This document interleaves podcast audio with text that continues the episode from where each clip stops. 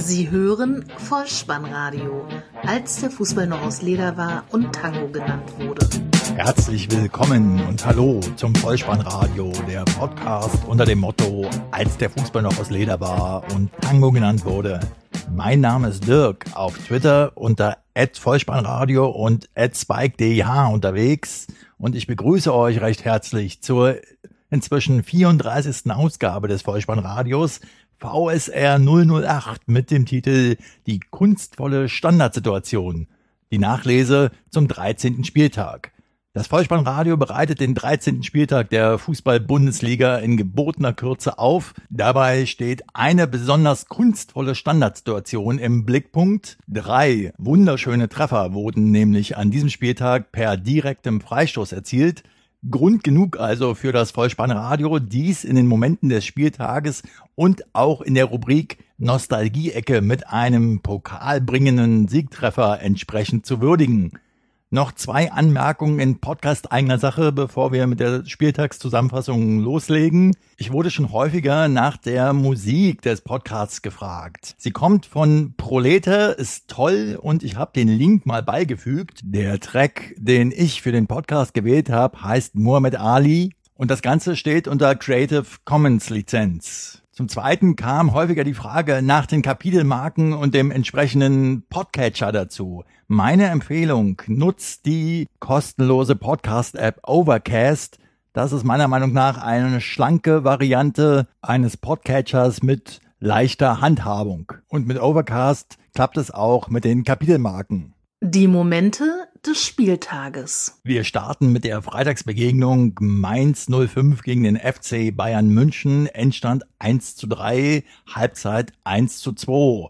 In der vierten Minute brachte Cordoba bereits die Rheinhessen in Führung. Lewandowski glich in der achten Minute aber bereits zum 1 zu 1 aus und in der ersten Halbzeit 21. Minute stellte Arjen Robben nach Flanke von Thomas Müller den 1 zu 2 Pausenstand her. Den Schlusspunkt, das 1 zu 3, erzielte dann Robert Lewandowski in der 90. plus zweiten Spielminute per direkten Freistoß. Der erste, der in dieser Ausgabe besondere Erwähnung finden soll. Und zwar auch deshalb, weil Robert Lewandowski mit diesem Treffer einen Bundesliga-Rekord herstellte. Im vierten Gastspiel in Folge in Mainz traf er doppelt. Herzlichen Glückwunsch! Die Mainzer sind mit sechs Änderungen gegenüber der 1 zu 2 Niederlage in der Vorwoche bei Hertha BSC angetreten. Der FC Bayern ohne Alonso und zunächst auch ohne Costa, dafür mit Robben und Ribery. Die beiden erstmals seit der 1 zu 2 Niederlage gegen Mainz im März diesen Jahres gemeinsam in der Startelf. Der FC Bayern im 4-3-3-System mit Thomas Müller als Zehner hinter den Spitzen wirkte insgesamt inspirierter als zuletzt und spielte auch attraktiver und konnte für eine Nacht zumindest wieder die Tabellenspitze übernehmen. Anzumerken ist noch, dass dieses Spiel für alle Fernsehzuschauer frei empfangbar war, denn der Sky-Sender Sky Sport News HD ist nun frei empfangbar und dort wurde das Spiel live übertragen. Wer das also verpasst haben sollte von euch, Sendersuchlauf starten und fürs nächste Mal gewappnet sein. In der nächsten Woche sind beide Teams in Europa beschäftigt. Der FC Bayern gegen Atletico Madrid und Mainz 05 gegen Käbele. In der Bundesliga geht es dann für die Bayern gegen Wolfsburg. Mainz muss zu Borussia Mönchengladbach. Nächste Begegnung führt uns nach Sinsheim und zwar zur TSG 1899 Hoffenheim gegen den ersten FC Köln. Endstand 4 zu 0, Halbzeit 2 zu 0. Ging los in der achten Minute. Sandro Wagner 1 zu 0. 2 zu 0 durch Toljan in der 39. Minute per Linksschuss. Das 3 zu 0 in der 67. Minute erneut Sandro Wagner mit seinem Saisontor Nummer 7 und den 4 zu 0 Endstand stellte Uth her ebenfalls per Linksschuss in der 89. Minute. Das war ein munteres Spiel in der ersten Halbzeit, obwohl es das Ergebnis gar nicht aussagt. Köln hatte viele Torchancen, war aber nicht effektiv. In der zweiten Halbzeit dagegen war Köln offensiv blass und defensiv eher unaufmerksam. Bitter für den ersten FC. Risse erleidet in der 24. Minute einen Kreuzbandriss im rechten Knie. Recht bald gute Besserung.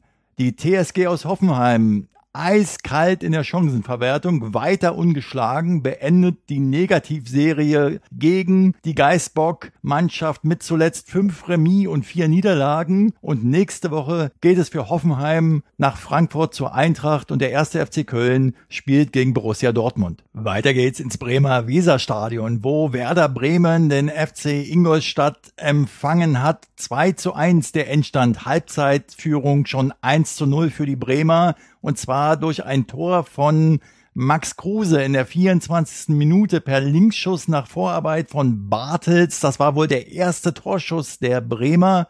Frei zwischen zwei Abwehrspielern kam Kruse da zum Abschluss. Das 1 zu 1 per direkten Freistoß. Genau, erzielte Suttner in der 58. Minute. Der Linksverteidiger hob den Ball sehr schön aus 25 Metern über die Mauer ins Netz. Es entwickelte sich ein munterer Schlagabtausch auf Augenhöhe bis zur 76. Minute. Hajrovic und Pizarro scheiterten erst am Ingolstädter Keeper Hansen, erkämpften sich dann aber den Abpraller zurück, so dass der Peruaner Pizarro schlussendlich den Ball für Bartels auflegte und der dann zum 2 zu 1 Siegtreffer mit rechts traf. Am Ende hatte Ingolstadt nochmals gefährliche Aktionen, die zum Ausgleich hätten führen können, aber im Abstiegskampf muss man die Heimspiele gewinnen. Diese Regel befolgte Bremen diesmal. Nächste Woche geht es für den SVW nach Berlin zur Hertha und Ingolstadt spielt zu Hause gegen RB Leipzig. Auf geht's nach Wolfsburg zur Begegnung VfL Wolfsburg gegen Hertha BSC. Endstand 2 zu 3, Halbzeit 2 zu 1 Führung für die Gastgeber.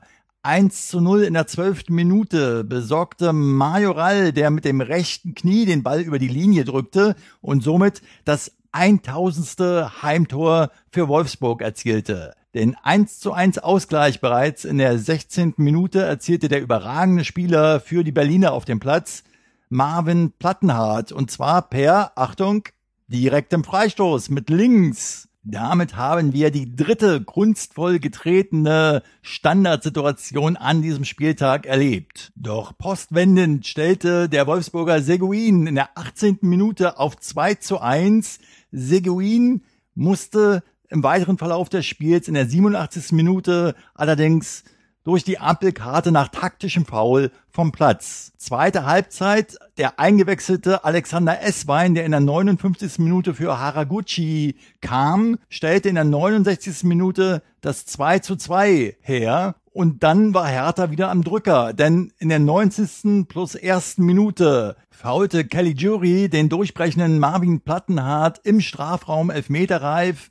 Und wer sonst als der ehrwürdige Salomon Kalou verwandelte den berechtigten Foul-Elfmeter für die Berliner und sorgte dafür, dass die drei Punkte mit nach Berlin kommen. Wolfsburg kassierte die vierte Heimpleite in Serie und hat noch kein Heimspiel gewonnen und Hertha ist zum vierten Mal in Folge jetzt ohne Niederlage. Ach ja, der Wolfsburger Trainer Valerian Ismail hatte ja im Vorfeld des Spiels Konsequenzen für die eigenen Spieler aufgrund der bisherigen gezeigten Leistungen angekündigt und Gustavo, Didavi und Draxler zunächst auf der Bank gelassen. Gustavo wurde im Laufe des Spiels eingewechselt, ebenso auch Draxler, der bei seiner Einwechslung in der 78. Minute von den eigenen Fans größtenteils ausgepfiffen worden ist. Klaus Allofs, der Wolfsburger Manager, sagte nach dem Spiel sinngemäß, wenn man von außen angegriffen wird, muss man intern doch zusammenhalten. Dabei hatte er so traurige Augen wie seine Galopper. Aber das ist, denke ich, nur ein Teil der derzeitigen Wolfsburger Misere. Wenn man seine Starspieler schon aus den genannten Gründen aus dem Spiel lässt, dann sollte man das auch 90 Minuten durchhalten. Denn im Falle von Draxler was sollte denn passieren? Nehmen wir an, er sorgt für den Umschwung, spielt gut und ist dann wieder der gefeierte Star, fühlt sich doch in seiner Einstellung bestärkt. Und wenn es nicht läuft, kann man zum einen sagen, naja, er wurde zu spät eingewechselt. Oder aber zumindest denkt sich der eingewechselte Spieler, naja, seht her, ihr braucht mich ja doch. Von daher denke ich, es wäre besser gewesen, wenn man aus Leistungsgründen die Spieler auf der Bank sitzen lässt, sie dann auch mal komplett ein Spiel dort sitzen zu lassen. Nächste Woche geht's für Wolfsburg nun nach München zum FC Bayern und die Hertha empfängt zu Hause den SV Werder Bremen. Weiter geht's nach Leverkusen in die Bay Arena vor 27.111 Zuschauern spielte Leverkusen gegen den SC Freiburg, Endstand 1 zu 1. Zur Halbzeit führten die Breisgauer noch mit 1 zu 0 und das kam so. In der 31. Minute gab es einen Eckball, den Grifo ausführte und Haberer schoss den Ball Volley aus zentraler Position einem Mitspieler, nämlich Niederlechner, durch die Beine. Das muss man auch erstmal schaffen. Und der Ball landete dann im linken Toreck und somit war der erste Bundesligatreffer für Haberer perfekt. Leverkusen war bemüht, aber zu ideenlos in der ersten Halbzeit. In der zweiten Halbzeit zeigte das Werksteam dann mehr Leidenschaft und Zug zum Tor.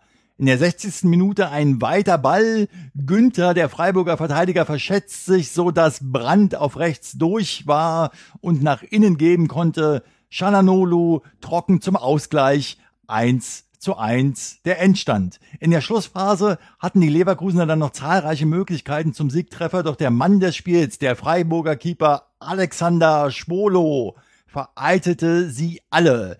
Die beste Gelegenheit in der 88. Minute vom Elfmeterpunkt. Chicharito, der den Ball schwach in die Mitte schoss. Und wie sagt man oft, da hätte der Torwart doch einfach stehen bleiben müssen, dann hätte er ihn gehabt. Alexander Schwolo ist stehen geblieben und konnte den Ball ganz leicht abwehren. Leverkusen in der nächsten Woche in Gelsenkirchen bei Schalke 04. Der SC Freiburg empfängt Darmstadt 98. Weiter geht es zum Duell Borussia gegen Borussia und zwar nach Dortmund in den ausverkauften Signal Iduna Park vor 81.360 Zuschauern, die das Duell gegen Mönchengladbach erleben. Endstand 4 zu 1 zur Halbzeit bereits 2 zu 1. Dabei ging es gut los für die Gladbacher. In der sechsten Minute Raphael 0 zu 1. Dann Pierre-Emerick Aubameyang bereits in der siebten Minute nach Vorarbeit von Reus. Der Dortmunder Lukas Piszczek erhöhte auf 2 zu 1. Und dann 64. Minute Vorarbeit erneut von Reus, Dembele 3 zu 1. Das 4 zu 1 erneut durch Pierre-Emerick Aubameyang in der 68. Minute und die Vorarbeit leistete zum dritten Mal in diesem Spiel Marco Reus. Der Gabuner Pierre-Emerick Aubameyang jetzt mit 15 Saisontoren an der Spitze der Torschützenliste vor Modest, dem Kölner, mit 12 Saisontoren. Insgesamt der BVB dominant und torhungrig und die Gladbacher Borussia nun seit acht Ligaspielen ohne Sieg. Am nächsten Spieltag geht es für die Dortmunder Borussia nach Köln, während die Mönchengladbacher Borussia zu Hause Mainz 05 empfängt. Das Topspiel am Samstagabend lautete RB Leipzig gegen Schalke 04, Endstand 2 zu 1, Halbzeitstand 1 zu 1. Es ging los in der ersten Minute. Timo Werner verwandelte einen Foul-Elfmeter 1 zu 0 für Leipzig. Auf die Begleitumstände, die zu diesem Treffer führten, kommen wir gleich nochmal zurück. Dann Kolasinac, 31. Minute, glich für die Gelsenkirchner aus 1 zu 1. Kurz nach Anpfiff zur zweiten Halbzeit war es erneut Kolasinac, der ins Tor traf, allerdings da ins eigene. Ein Forsberg-Freistoß von links scharf nach innen getreten, verlängerte Kolasinac unglücklich über seinen eigenen Torwart Fährmann ins eigene Tor. Die Szene des Spiels eindeutig in Minute eins. Timo Werner frei durch, wird zunächst von Naldo gehalten, läuft dann weiter auf den Schalker Tormann zu, schließt auch ab, fällt und der Schiedsrichter gibt Elfmeter. Fährmann sieht gelb, obwohl er Werner nicht berührte. Timo Werner ignorierte das ungeschriebene Gesetz, wonach der gefaute Spieler nicht zum Elfmeter antreten sollte. Er verwandelte sicher, er wernerte ihn sozusagen rein und hat somit eine neue Wortschöpfung kreiert. Angesichts seiner nun erzielten acht Saisontreffer könnte man für die Begriffsschöpfung eiskalt abschließen den Begriff reinwernern zukünftig verwenden.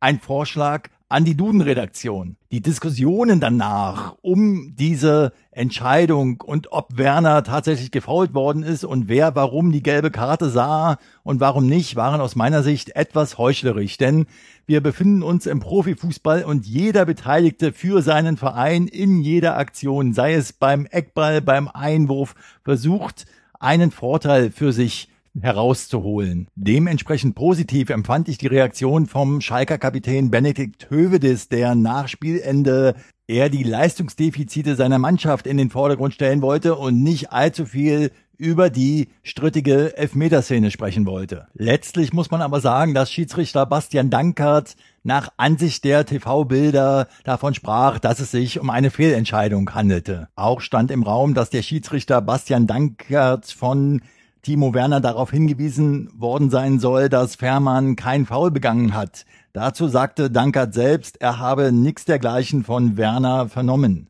Dazu möchte ich kurz auch einen Tweet von Alex Feuerherd, Colinas Erben, bemühen, denn Colinas Erben haben heute auf alles außer Sport zu dieser Szene Stellung genommen. Wenn Dankert als Ursache für das Fallen von Werner das kurze Halten von Naldo eingestuft hätte, dann hätte es klar Strafstoß geben können.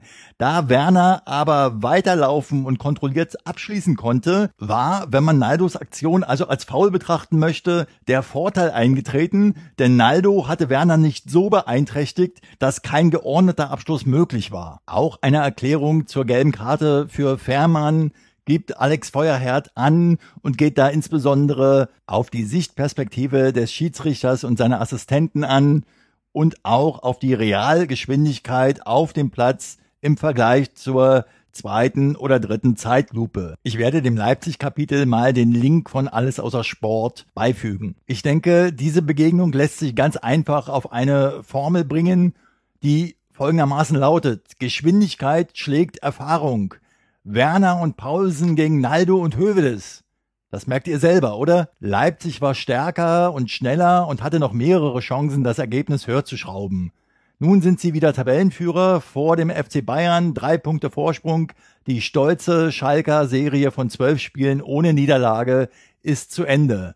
Leipzig nächste Woche in Ingolstadt, Schalke 04 empfängt Bayern 04 Leverkusen. Das erste Sonntagsspiel des 13. Spieltages lautete Darmstadt 98 gegen Hamburger Sportverein. Endstand 0 zu 2, Halbzeit 0 zu 1. Was den Sieger des Spiels und auch den Torschützen betrifft, kann ich nur unbedingt empfehlen, die vorherige Episode des Vollspannradios, die VSR 007 zu hören und dort speziell das HSV-Segment denn Gregoritsch und den HSV-Sieg habe ich dort schon vorhergesagt. Es ging los in der 30. Minute. Gregoritsch, wie gesagt, per Kopfball erfolgreich nach Flanke von links von Kostic. In der 90. Minute erzielte dann Matthias Oscholek seinen ersten Bundesligatreffer in seinem 132. Bundesligaspiel.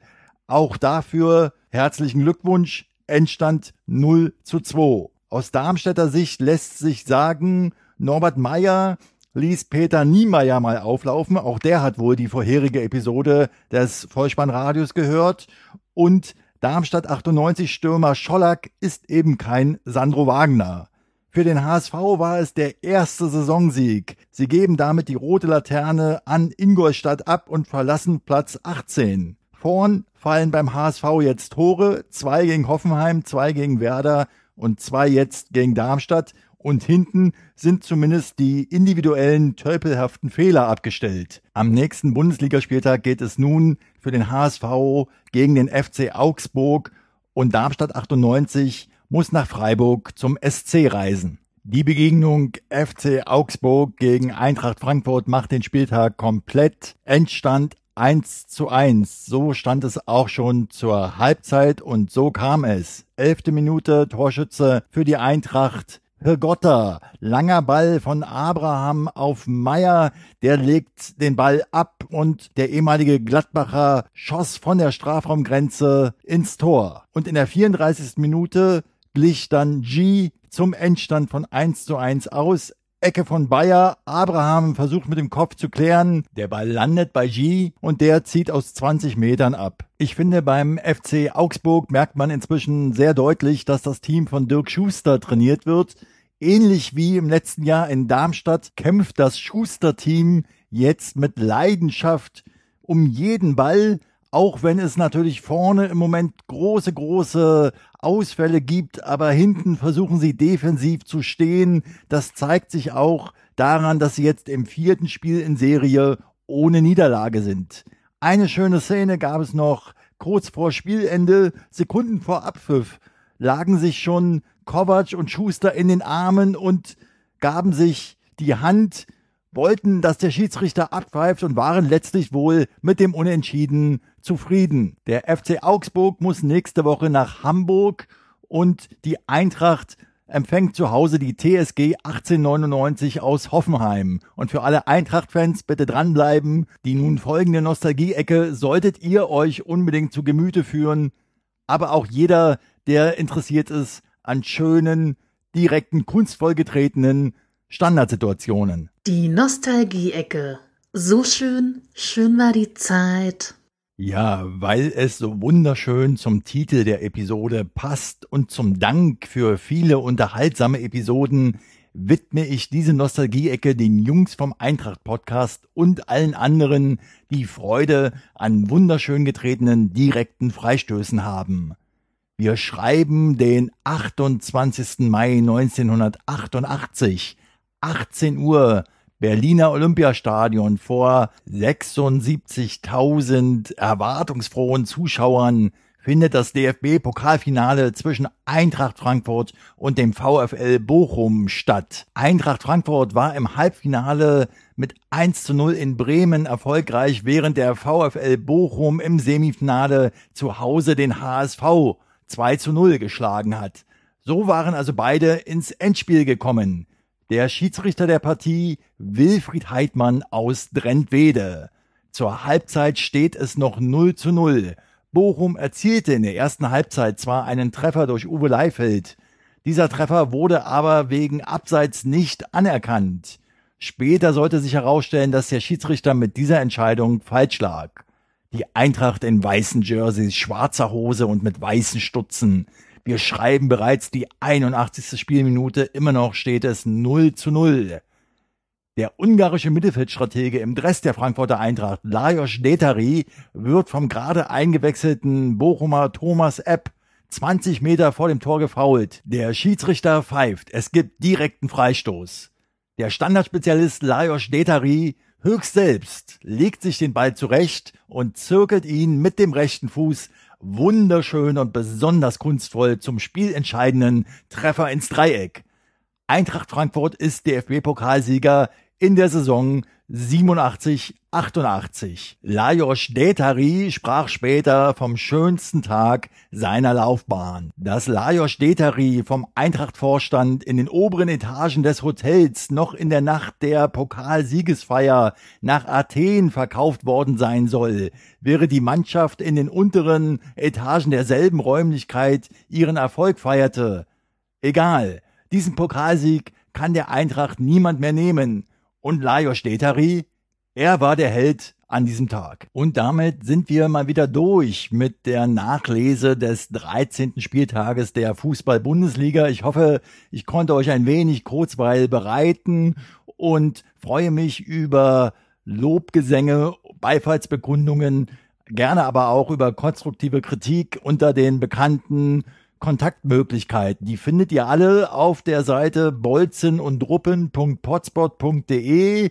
Ich muss auch noch mal eine Anmerkung machen. Viele waren etwas verunsichert. Ja, aber man wird doch direkt weitergeleitet. Richtig. Die richtige Seite lautet auch vollspannradio.bplace.net slash WordPress slash. Aber ihr könnt über bolzen und druppen.potspot.de reingehen. Das klingt einfach besser und ist leichter einzugeben und zu finden. Ihr könnt mir auch eine E-Mail schreiben unter vollspannradio.gmx.de oder ihr könnt mir am besten auf Twitter folgen unter @vollspannradio. Wichtig ist, dass ihr diesen kleinen feinen Podcast weiterempfehlt, an eure Freunde weitergibt, gerne auch den Podcast abonniert, denn so verpasst ihr keine weitere Folge und natürlich ist das Abonnieren kostenlos. Das kennt ihr sicher, wenn ihr auf der Homepage seid. Oben rechts befindet sich der nicht zu übersehende Abonnieren-Button.